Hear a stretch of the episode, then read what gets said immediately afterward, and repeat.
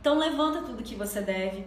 Depois, começa a fazer um controle financeiro. Começa a anotar suas receitas, suas despesas, o que, que você está gastando, quanto que você gasta em cada área da sua vida, seja combustível, seja alimentação, seja educação, seja contas básicas, o que, que você está gastando propriamente dito na sua vida.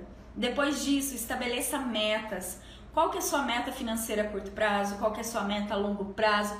O que, que você quer daqui 5 anos, daqui 10 anos financeiramente? Depois disso, é, você precisa evitar despesas desnecessárias. O que, que são despesas desnecessárias, Patrícia? Ah, eu comprar algo que não tem utilidade naquele momento.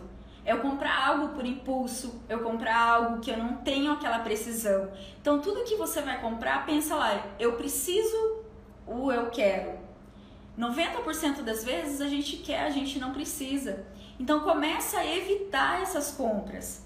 Essas compras começam a sabotar você. Se você comprar tudo o que você quer, não há dinheiro nesse mundo que vai bancar o seu custo de vida, não vai bancar suas despesas. Então você precisa aprender a dizer não para você.